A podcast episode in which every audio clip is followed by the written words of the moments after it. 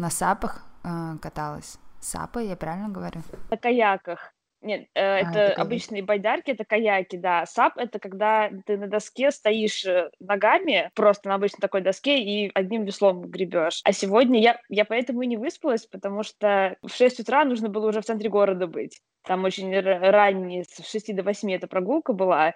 И я как-то еще, видимо, боялась проспать, поэтому всю ночь не особо хорошо спала, потом рано встала и вот поехала туда. Но мне на самом деле очень понравилось, и очень здорово, вот как утренний город, такой тихий, еще без людей, без машин. Прям такое хорошее впечатление. С двумя инструкторами в такой группе на вот этих каяках мы по каналу Грибоедова туда и назад прошли, почти по всему. То есть вот от одного конца дошли до Спаса на Крови прямо, доплыли.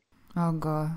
Я, кстати, не Вау. знаю, сколько по километрам это получилось, надо посмотреть, интересно. Как бы для этого не нужна какая-то специальная подготовка физическая. Я ни разу не справлялась ни на чем таком, мне кажется. Тут есть типа море, ты близко, но на самом деле это просто маленькое озерцо. Вот, и они занимаются там на сапах э, йогой. Но я решила, что я точно упаду в какой-нибудь позе, и это будет печально. Я видела такие занятия йогой на сапах тоже, но не пробовала. Мне тоже кажется, что я не удержусь. Я, правда, не знаю, может быть, там довольно легко э, равновесие удерживать. Может, они такие широкие. Я пробовала на, сап, на сапе кататься тоже этим летом. Там не, не то чтобы очень сложно, но если ты стоишь, то сложнее. А если там сидишь или как-то, ну, в общем, чем ты ниже к доске, тем проще. Но в йоге же разные очень есть положения. И Да, да. да, но с другой стороны, если это происходит летом, то, наверное, не так страшно потерять равновесие и окунуться. А, ну да, если лето жарко, это в принципе, да. А если там группа такая новая, и, допустим, 5-6 человек, и там сразу падают двое-трое, они ждут тех, кто упал, или как это происходит? Э, Вся группа начинает плавать. Вместо того, чтобы, да, стоять в позе, не знаю, какая, какие там есть позы, собака лицом вниз. Там, наверное, какой-то сразу комплекс дается, типа Сурина Маскар, я так думаю. Все, ну, более-менее представляют, что это такое, и практикуют, если кто-то один упал, ничего страшного, типа все остальные продолжают. Просто не обращают внимания на этого человека. Ну, упал и упал. Вообще, мне кажется, это Да. очень сложно, а, вот именно равновесие сохранять, потому что я пробовала серфинг. За две недели мы только, наверное, научились, что равновесие сохранять вот на самом борде.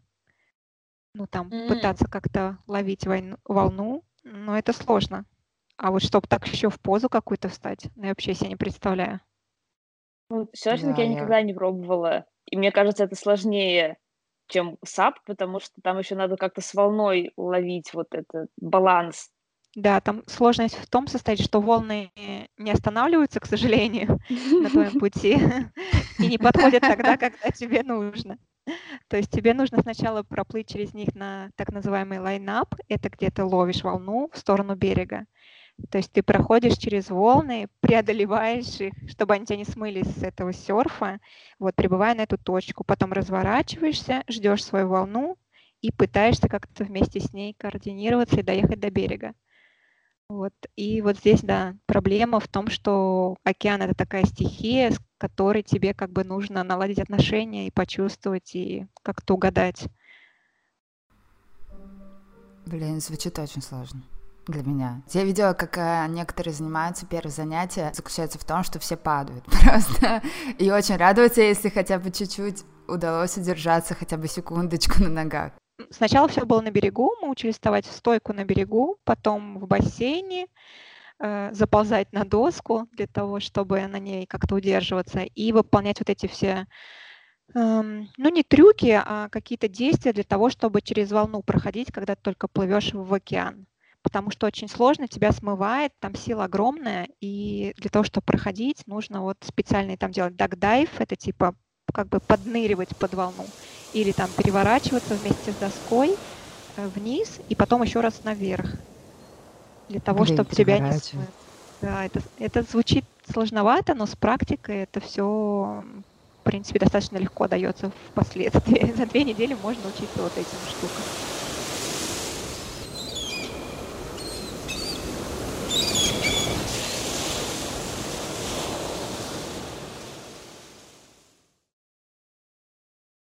Всем привет, это не идеальный подкаст. Меня зовут Настя Мухина.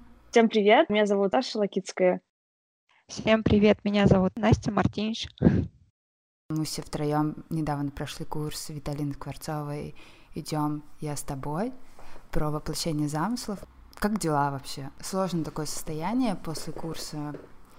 Мне очень хочется ничего не делать и наполняться. Вот. Как вы?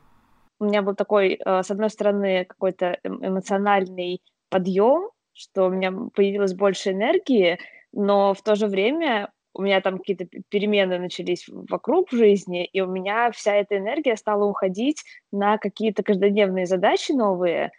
И, если честно, я немножко забросила вот свой первоначальный замысел, и мне кажется, это как раз, ну, из-за того, что курс закончился, как будто бы пропала такая каждодневная подпитка и напоминание себе про то, что я хочу делать, зачем я хочу это делать, какой-то такой вот этот настрой.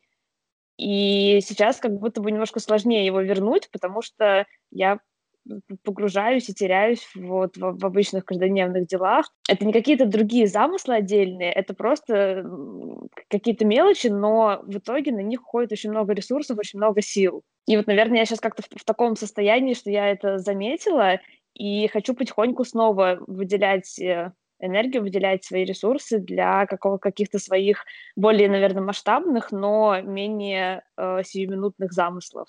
Я, наверное, заметила за собой, что как будто бы нахожусь, ну даже не я, а вот наш чат находится в таком как будто бы расфокусе, что до того, как курс закончился, мы так концентрированно прорабатывали вот этот весь наш путь, э, какие-то наши замыслы, и было очень много и внутренней работы, и совместной работы вот в сообществе с другими людьми.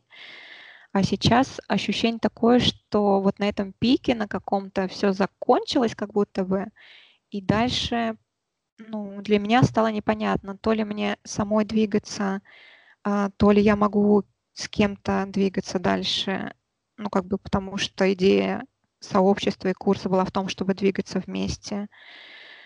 А, и вот я вот в таком состоянии сейчас, что идти дальше хочется, делать дальше хочется, но, наверное, тоже есть какая-то потребность в отдыхе до сентября, может быть, где-то, и оттуда уже более целенаправленно как-то начать. Это ваш первый опыт э, курса, где сообщество имеет такое большое значение? Я скажу за себя, что да, для меня это первый, первый курс сообщества, в котором группа играет такую роль, в котором есть такое бережное обращение, в котором есть такое внимание друг к другу в первую очередь. Потому что, конечно же, я обучалась и на других курсах, и все, что там было, это скорее формат, ну, чат для, как, как кто-то упоминал тоже на вебинаре, что чат для того, кто ведет курс, а не для э, людей, для того, чтобы они узнали друг друга, общались, поддерживали и шли вместе куда-то. Вот поэтому для меня это реально такой, такое отображение, такой микромир, который ну, в котором я ощутила своего рода безопасность, э, поддержку, разный опыт увидела. Для меня это очень важно. Еще, наверное, я бы добавила то, что в самом начале я вообще задавалась вопросом о том, будет ли это терапевтично.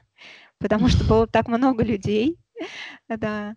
И я общалась со своей подругой, психологом, Говорю, я вообще ну, ставлю под вопрос всю эту историю. Вообще не знаю, зачем я сюда вписалась, потому что мне так страшно. И вообще, как это столько людей в одной группе, да как мы вообще друг друга услышим и так далее. А в итоге, ну вот все обернулось, как обернулось.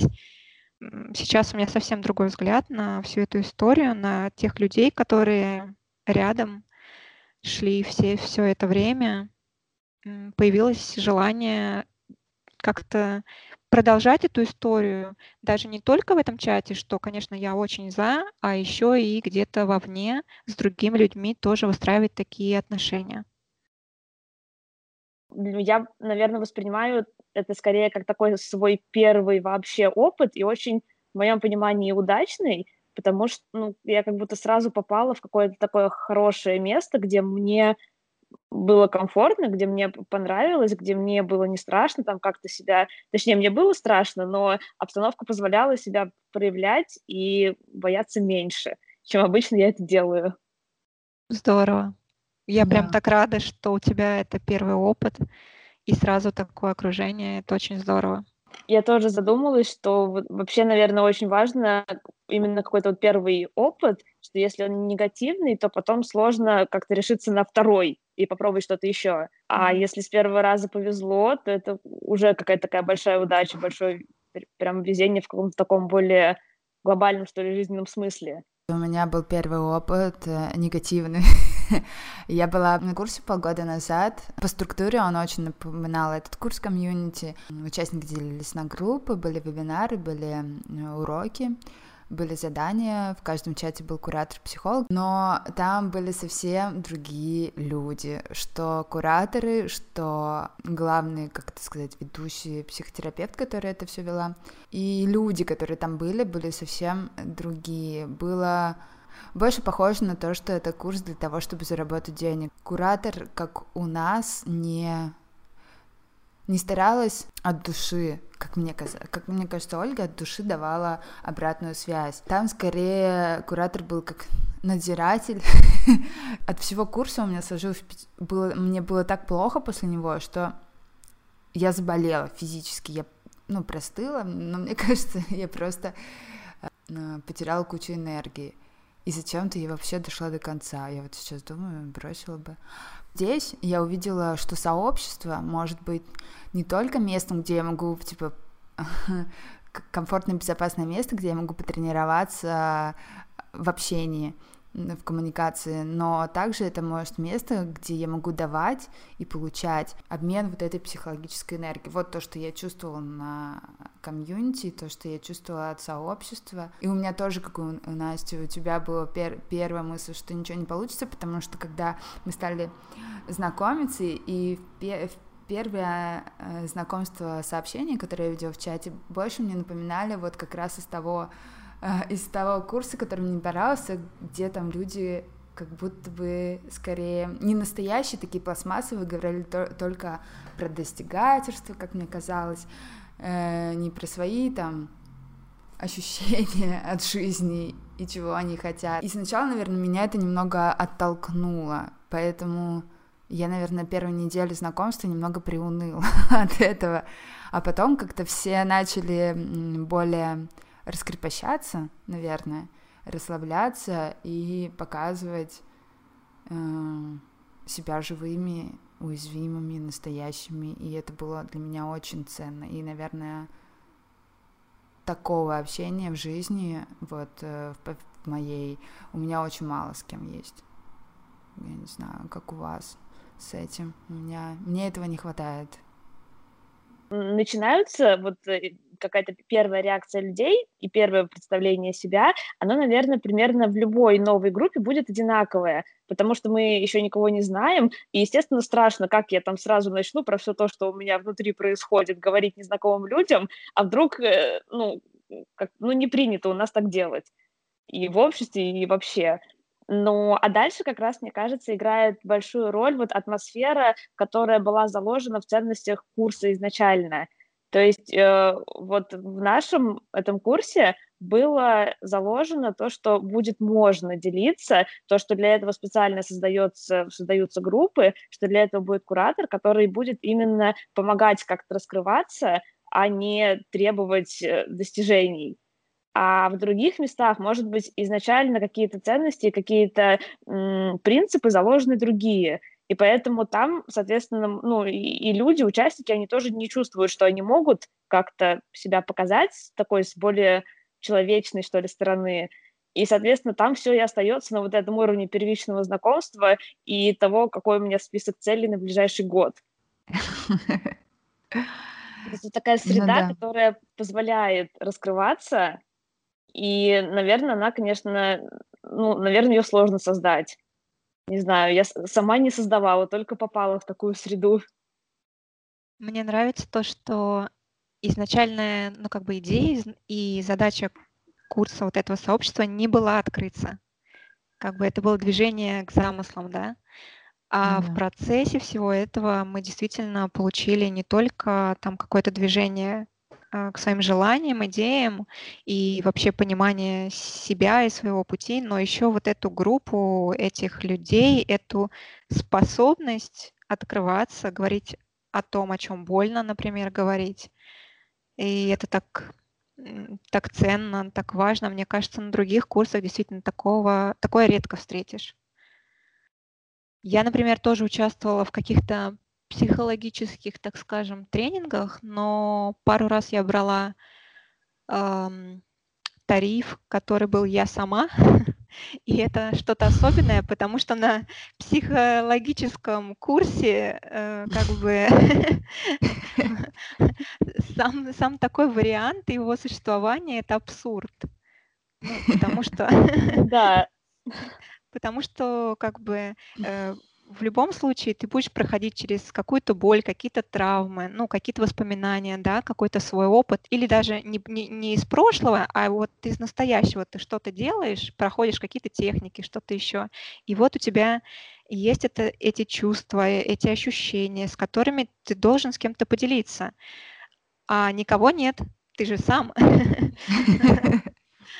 Да, и поэтому очень часто после вот подобных курсов и тарифов э, люди идут к психологам для того, чтобы э, как-то разрулить эту проблему, которую, в общем-то, которая могло бы и не быть. Или когда тебе нужен психолог после психологического курса. Да, да, да, да. Я сама это, то есть просто э, да, даже нету коммуникации с участниками, да, правильно я Нет. поняла?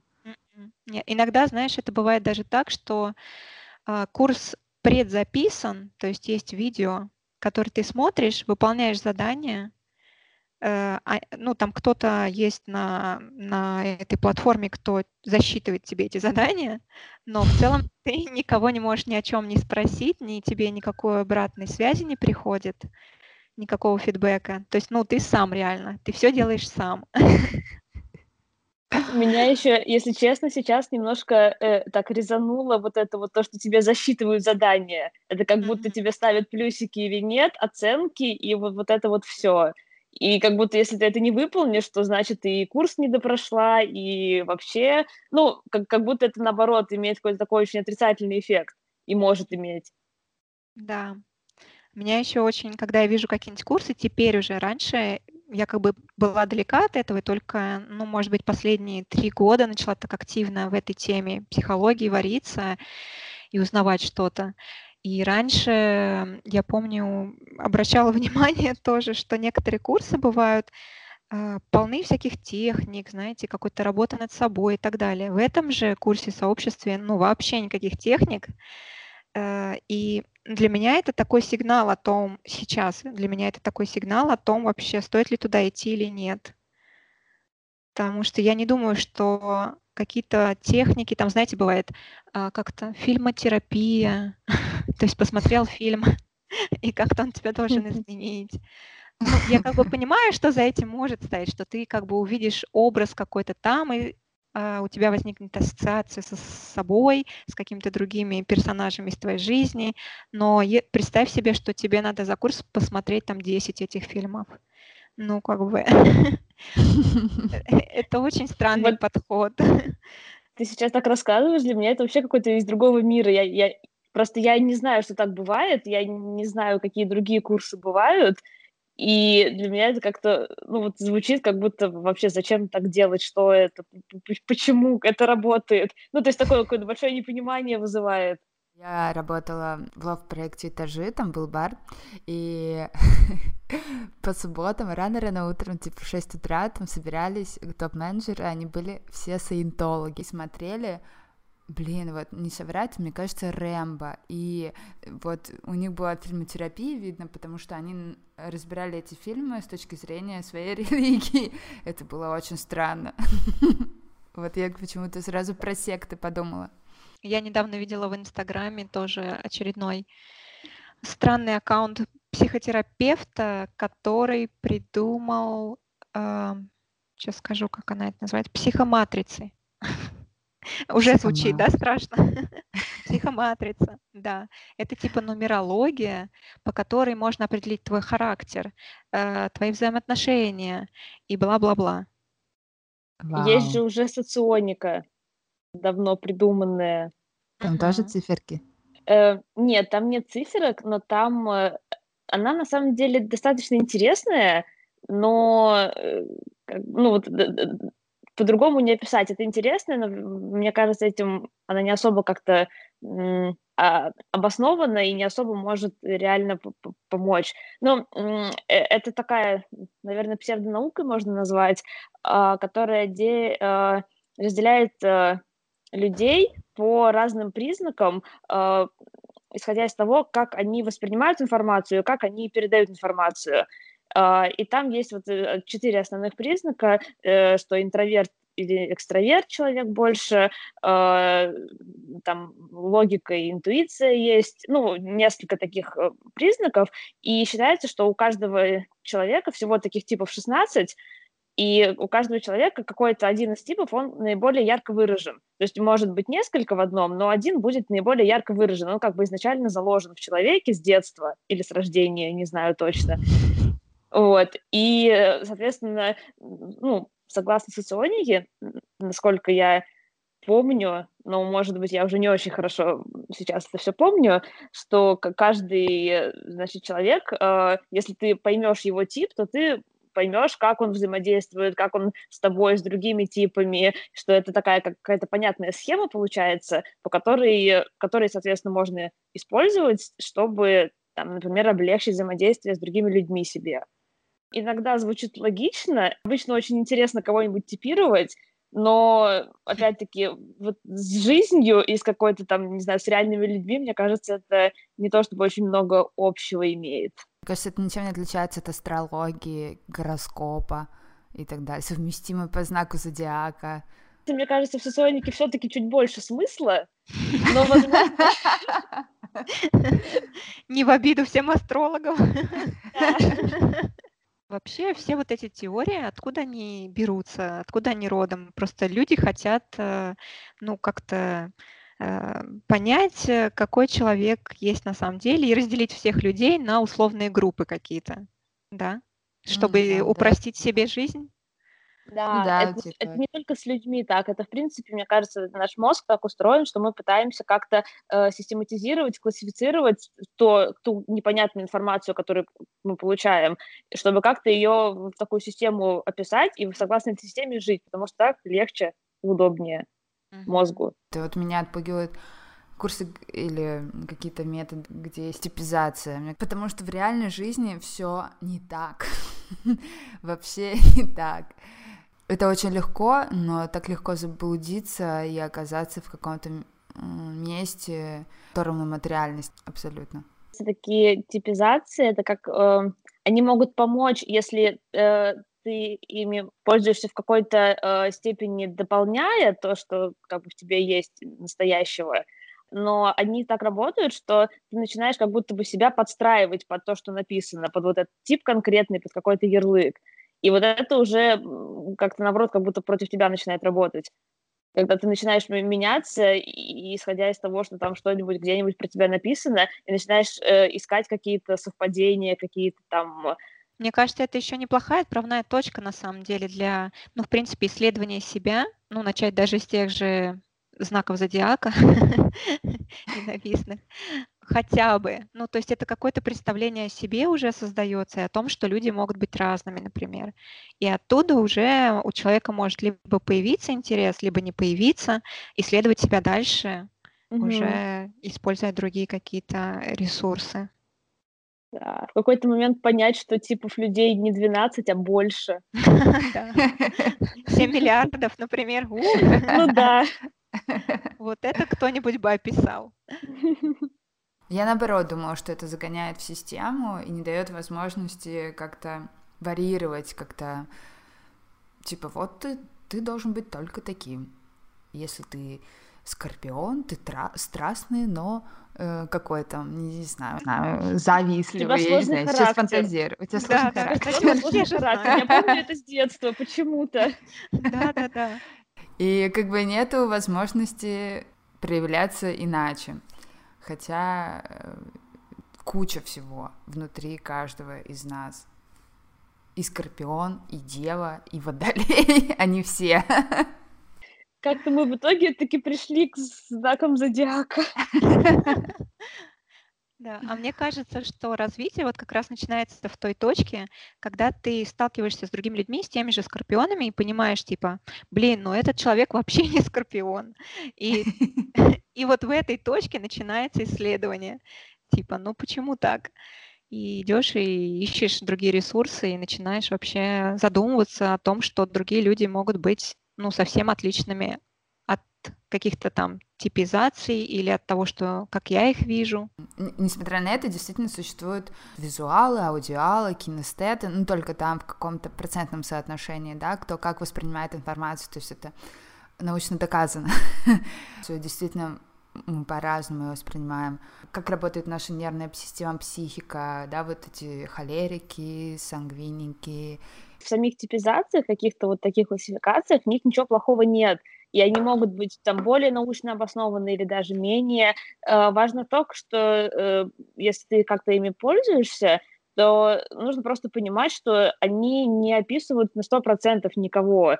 Это какой-то такой, может быть, вспомогательный инструмент, но который не определяет ни людей, ни там их взаимоотношения на самом деле, который может просто как-то где-то в каких-то моментах помочь но он не описывает всего и, и не решает всего. И, как бы, то есть такое какое-то критическое мышление по отношению к таким классификациям, мне кажется, должно быть. И, в общем, этого достаточно. А в них самих, и в их там изучении, и еще что-то, не то, что ничего плохого нет, это интересно, это здорово и там, увлекательно. Да, ну вот мы приходим к тому, что критически мыслить- это тот навык, наверное, который необходим каждому человеку, чтобы да даже тот же самый курс выбрать или какую-то информацию отфильтровать, да. Казалось бы, даже в психологии нужно это критическое мышление. Мгм. На консультации психолог не знает, что тебе надо. Он строит гипотезы, предлагает тебе исследовать. Это не значит, что, он, что он или она всегда сто процентов может правильно задать тот вопрос. Это пробы и ошибки, пробы и ошибки. Я вот, кстати, хотела поговорить относительно психологии тоже и терапии, э, задать вам вопрос, были ли у вас, был ли у вас такой опыт, ну, я знаю, что, Настя, у тебя он есть, про Сашу не знаю, и как вам вообще было на первой сессии, до нее, после нее? У меня, наверное, достаточно короткая история будет. Я здесь снова очень везучий человек, потому что первый психолог, которого я встретила и которой пошла, была Виталина. И у меня, э, видимо, какое-то я не знаю, ну, не очень хорошо говорить правильно или неправильно, но у меня какое-то хорошее сложилось впечатление, которое э, вообще о психологии, о том, как долж, должны проходить вот встречи, о том, что я себя на них всегда комфортно чувствовала, мне было не страшно там о чем-то рассказать. Ну, Точнее, мне, наверное, мне страшно было, но не потому, что была атмосфера какая-то недоверительная, а вот из-за того, что, в принципе, ну, до какого-то момента даже самой себе может что-то там страшно рассказать.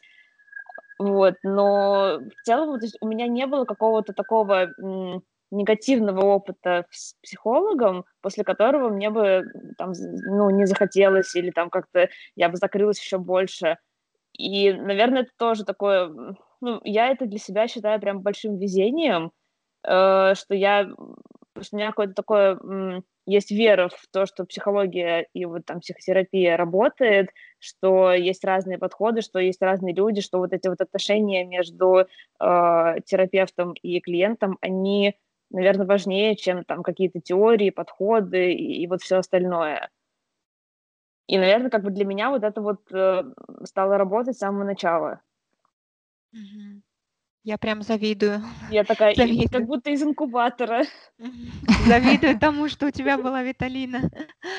Это очень я тоже круто. подумаю, что ты lucky я на самом деле до недавнего времени не думала о том, что это такое большое везение, а когда я начала слушать, какие разные бывают истории, какие разные бывают истории там вот на сессиях с другими специалистами или еще что-то, у меня прям глаза на лоб лезут, я не понимаю, неужели такое где-то вообще бывает?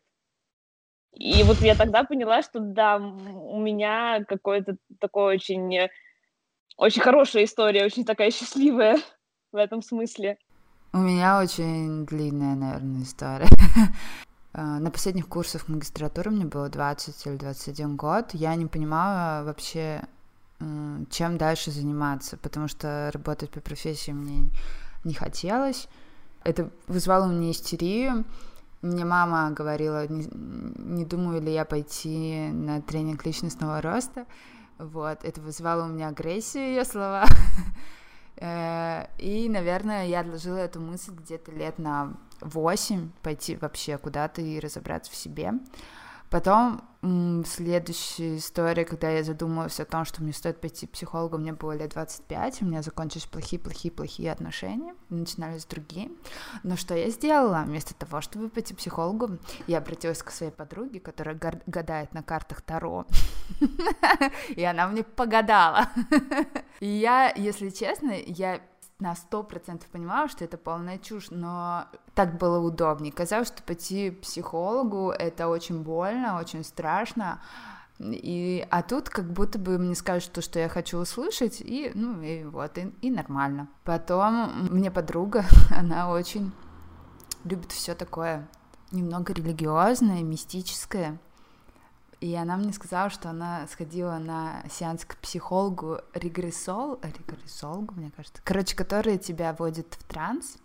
Меня вводил в транс, я пошла. И э, ты видишь свою прошлую жизнь, э, и там задаешь вопросы какие-то душам каким-то, вот, и получаешь ответы на тот вопрос, изначально который ты хотел. Да, и это действительно это длится где-то часа три. Сертифицированный специалист она была, она закончила психологию с ПБГУ э, и была регрессологом, отправляла людей в прошлую жизнь. Эффект был странный. Она задавала вопросы, а я фантазировала. Я так и не поняла, в чем смысл. Если представить, что прошлые жизни — это эфемизм, какие-то части личности, допустим, или еще что-то. Сразу после этого я начала искать психолога. Я искала, наверное, полгода. Я сидела на сайте э, петербургском психологов-гештальтистов, э, кому кто ходил из знакомых. Я читала эти анкеты. Давно была подписана на сообщество Манго. Э, Там есть Женя Веретов, он из Петербурга. У него были раньше маленькие видосики, канал на YouTube, сейчас у него группа сообщества ВКонтакте, ну и давно в Инстаграме.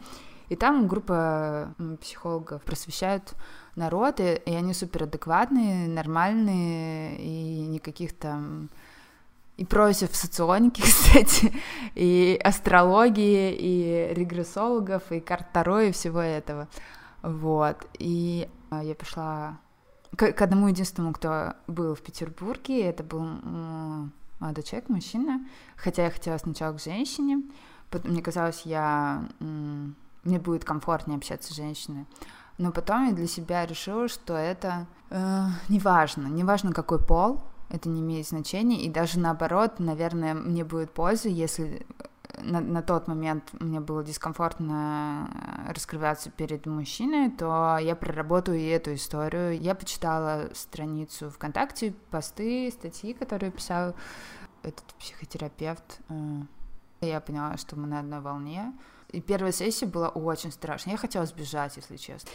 И, наверное, мне было страшно вот на такой степени еще очень много раз потом. Этот раз, и мне повезло, ну, как бы не повезло, на самом деле, я думала, вот мне повезло, на самом деле нет, я знала, знала манго очень долго, и это был мой сознательный выбор, выбрать специалиста со схожими ценностями. Вот такая история. Какая длинная история, на самом деле, как Да. много, какой, какой путь пройден. Да, да. От карт Таро Да, да. Да, невероятно, правда. Такая история глубокая получилась. Да.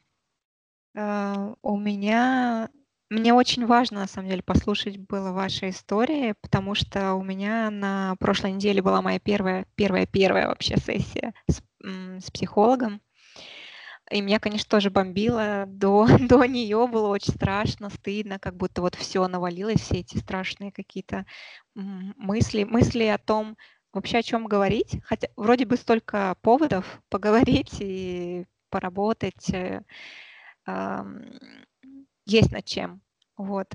А, мысли были о том, как это все лучше представить, как рассказать это, потому что есть а, такая идея внутри, что ну вот же это всего там 50 минут, как же я за эти 50 минут расскажу все, что меня тревожит, так, чтобы мне эффективно помогли. Ну, конечно, это нереально, это невозможно. Вот, э, поэтому было очень и страшно, и стыдно, и все вместе. И хотелось убежать тоже. Но вот как-то оно прошло, и было так интенсивно на этом приеме все происходило.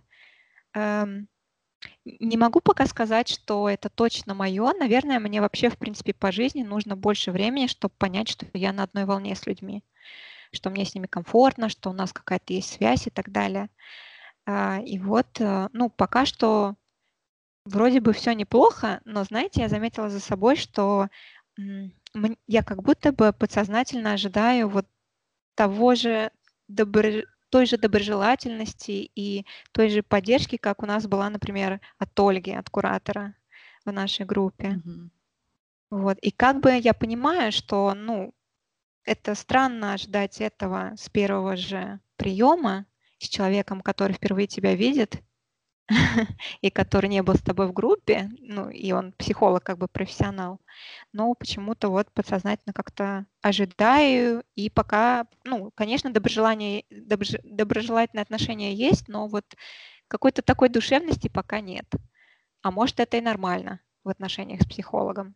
Пытаюсь понять пока что хотела э, сказать, вот, Настя, ты сейчас упомянула, и я как раз подумала, что для меня вот это такой был критерий, что э, когда я могу сказать э, психологу, с которым там я работаю, что мне что-то не нравится там в наших, э, что меня что-то напрягает, мне что-то там некомфортно, меня что-то настораживает. Мне важно, чтобы я в отношениях там с любым психологом я могла вот такое сказать, и мне я бы не думала, что ой нет, как я вообще такое скажу, э, ужасно будет.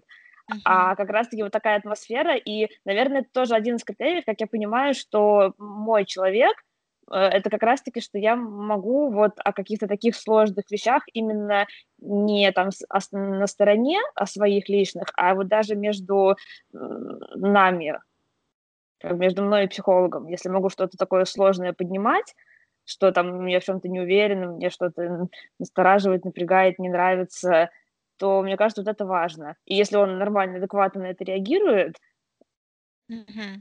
Вот как-то это такой большой знак для меня. Мгм. Да, вот, наверное, я сейчас для себя такую задачу ставлю понять вообще, что значит, ну, найти своего психолога, что значит, ну, вот доверять ему, в, в чем это, на чем это строится, в каком-то доверии открыться и сказать, что вот сейчас мне, например, не устраивает то, что происходит даже в наших с вами отношениях, да, мне кажется, как-то мне некомфортно это один из таких пунктов, понять, что да, мы идем дальше, и когда психотерапевт на это реагирует как-то доброжелательно, не знаю, как, как обычно на это должны реагировать психотерапевты. Я тоже не знаю. Мне кажется, не то, чтобы есть какая-то приемлемая реакция, а просто если тебе его реакция ну, поменяла что-то, если тебе стало менее некомфортно и как-то там лучше, ну, значит, хорошо. А если наоборот только усугубилось это чувство, то значит, ну, это я, я наверное, так свои критерии рассказываю, как бы как для меня это работает. Угу. То есть это на ощущениях, правильно я ну, понимаю? Ну, мне кажется, да. Например, я там говорю, что вот я, не знаю, чувствую какую-то неловкость там, в наших последних встречах. Я, не знаю, там не про все готова рассказать, или там мне не нравится, как вы на меня смотрите. Я сейчас придумываю. А, Да, и если психолог мне э, скажет, давай там вместе разберемся, там, а почему, или скажет, что там он не имел этого в виду, но давай поймем, что за этим стоит, как бы как мы можем там это исправить или еще что-то. Ну, то есть какой-то проявит интерес и, как, как сказать, готовность что-то с этим сделать, uh-huh. то, ну, вот такая реакция мне подходит, меня устраивает. И как бы я, я же, наверное, я когда говорю о каких-то таких своих вещах, это не потому, что я хочу закончить работу, а потому что мне хочется тоже разобраться. И если он готов со мной разобраться, то это, ну, хорошо и здорово. А если нет, если как-то по-другому получается, если там я даже, я просто не знаю, как может ответить, ну, там, что вот, да вы, наверное, там все придумываете, глупости не говорите. Вот это уже очень тревожный звоночек. Наверное, и это для меня стало критерием отношений, которых я бы хотела близких в своей жизни иметь возможность, потому что у меня не было такого именно в близких отношениях, в паре, чтобы я говорила о том, что мне не нравится, и мы могли это обсудить, потому что всегда это воспринималось как личная обида, причина расстаться или что-то еще. Это такой критерий и не только в отношениях с психологом. Возможность проговорить то, что не нравится, если есть возможность то, что э, сложно и тяжело обсудить и к чему-то прийти, э, потому что это отношения там два человека, и если мне плохо, э, то не потому, что я какая-то не такая больная, ненормальная или еще что-то. Да, я полностью согласна здесь. Угу. Да. И для меня вот это, ну, я называю это вот достаточно безопасными отношениями, чтобы в них так можно было сделать. Интересно, интересно обсудить э, вообще, ну, такое наше восприятие работы с психологом. Понятно, что у них с точки зрения профессии там совсем другой подход и другое видение всего вот этого опыта работы с клиентом. Но мне кажется, им, им тоже иногда было бы интересно посмотреть с другой стороны. А что, а что клиенты думают, а как им? Но, наверное, они тоже это проживают, когда идут на супервизию или там к своему психотерапевту. И им вполне очевидно, через что проходят клиенты в том числе.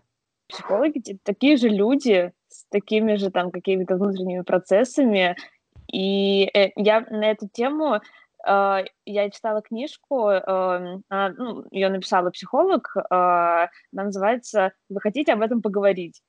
Mm-hmm. Я точно не, я точно не помню автора, я забыла, могу потом посмотреть, найти. Э, в общем, и там как раз, э, ну, она описывает какой-то свой опыт с, с двух сторон. С одной стороны, как психотерапевта, который, у которого есть свои клиенты, а с другой стороны, как э, как бы как клиента, который ходит к своему психотерапевту, и который там со своя жизнь есть, человеческие какие-то а, обычные там, не знаю, проблемы, радости и все остальное, и, ну, то есть это как раз про то, как вот в одном человеке уживается и клиент, и психотерапевт. Mm-hmm. И нормально уживаются по-человечески.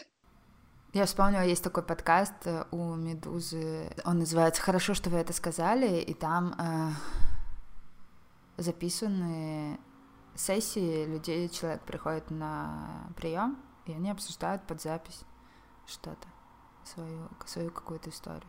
Mm-hmm. Я, я вот не знала про этот подкаст, э, но я знаю о очень похожем. Э, есть такой сайт подбора психологов Альтер.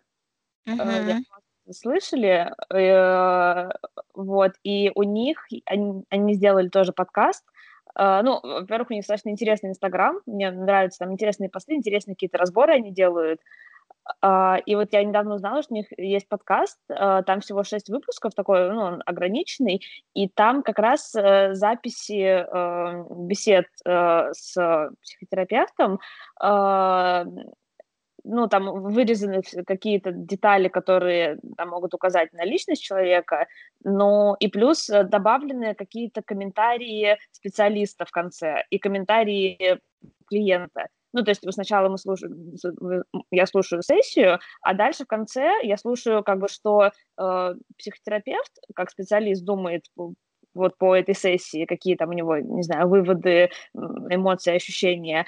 И потом я слушаю, что клиент э, думает и ощущает тоже после этой сессии.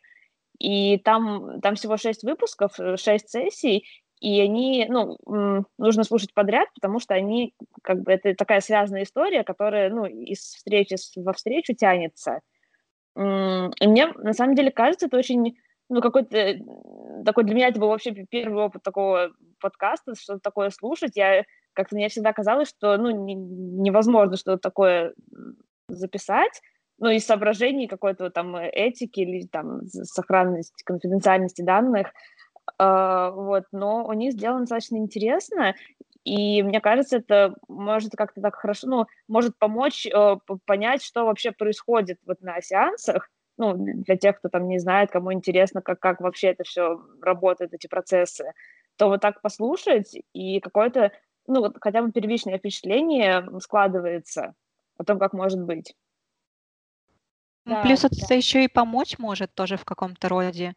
Например, у человека нет возможности пойти пройти сейчас э, психотерапию, да, но есть возможность послушать подкаст, в котором, возможно, он услышит какую-то идею, созвучную его состоянию, что-то, что, может быть, ему как-то поможет. Такой терапевтический эффект. Мгм. Да. Как фильмотерапия, только подкастотерапия. Точно.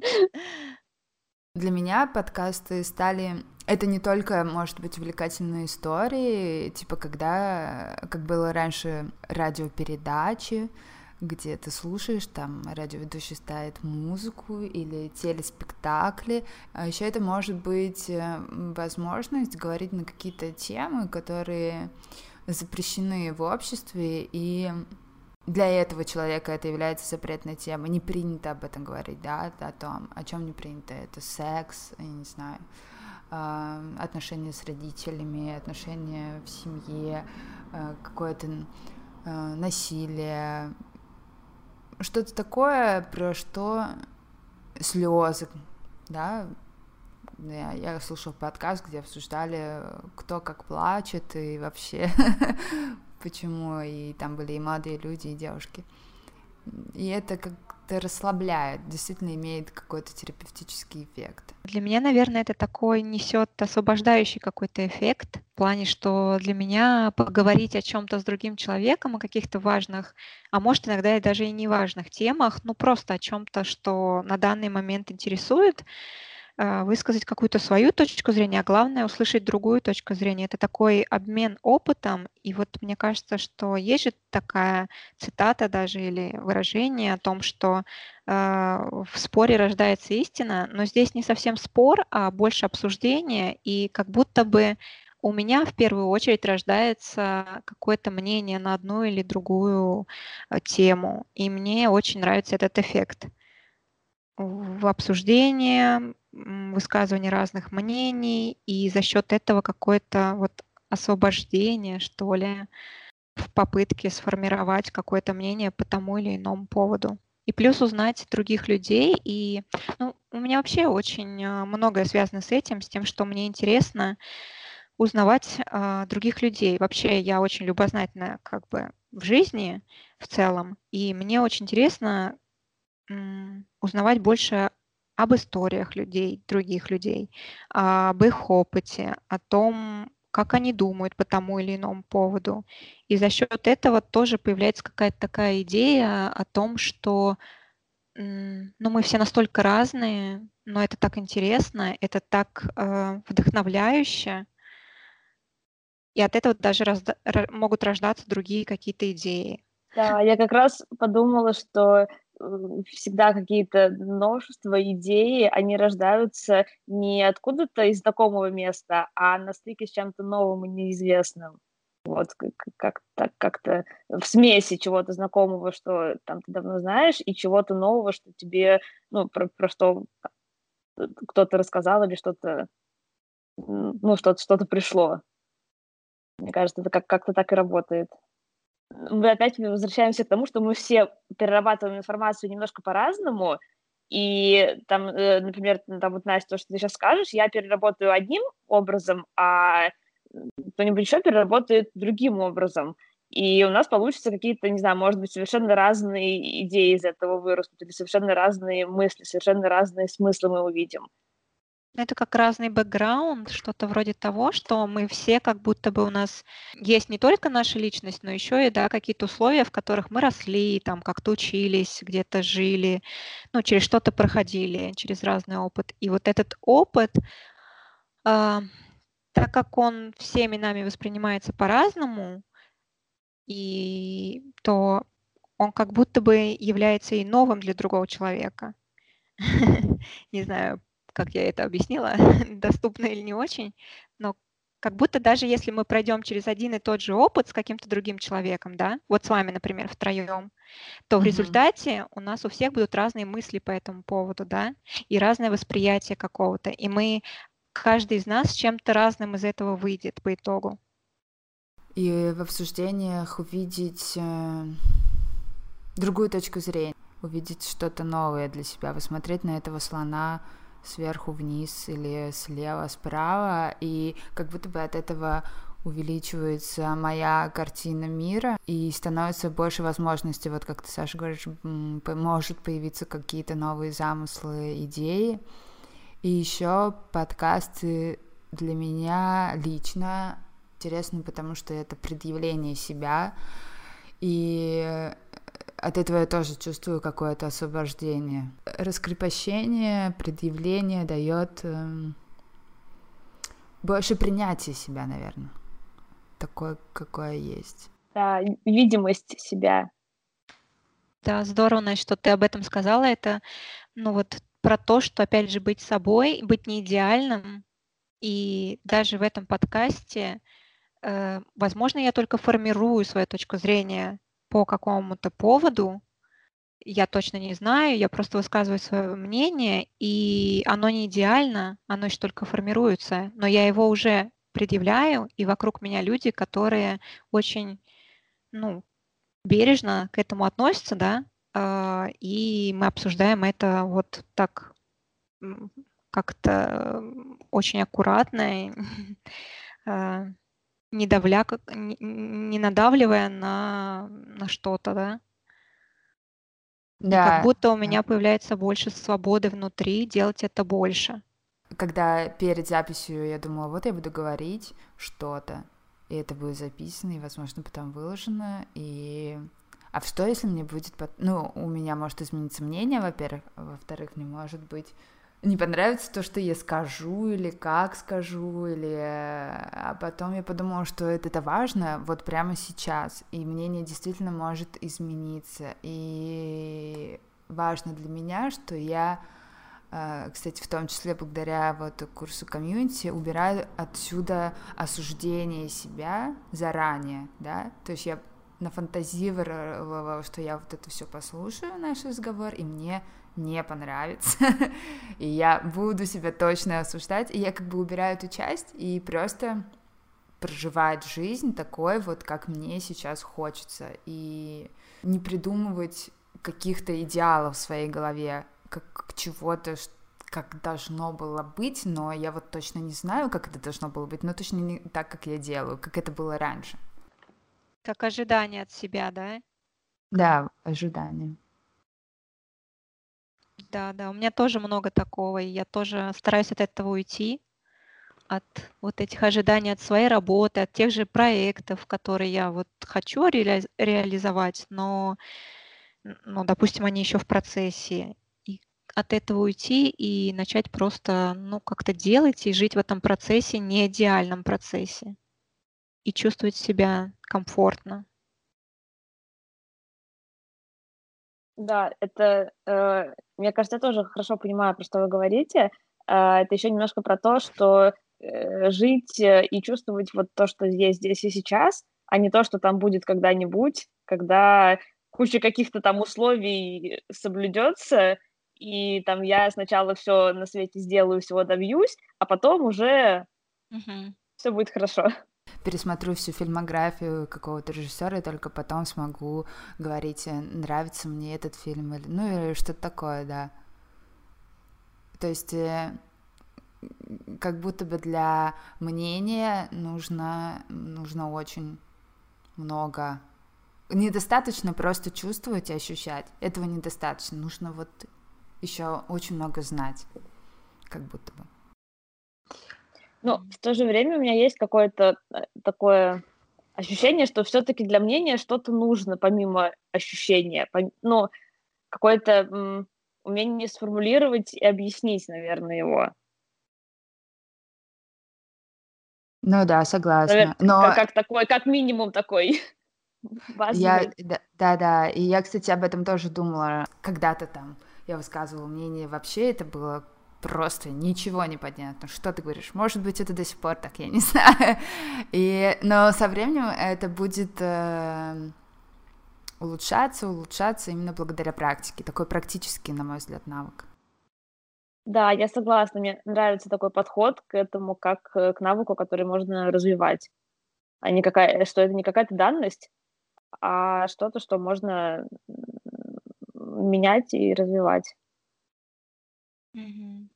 Да, мне тоже нравится такой подход. Я даже недавно где-то слышала или читала, уже не помню, или смотрела какое-то видео по поводу навыков. А, но это было больше связано с работой, о том, что, ну вот, например, а, человек устраивается в компанию, и он, а, к нему предъявляются требования о том, что он должен обладать теми или иными навыками.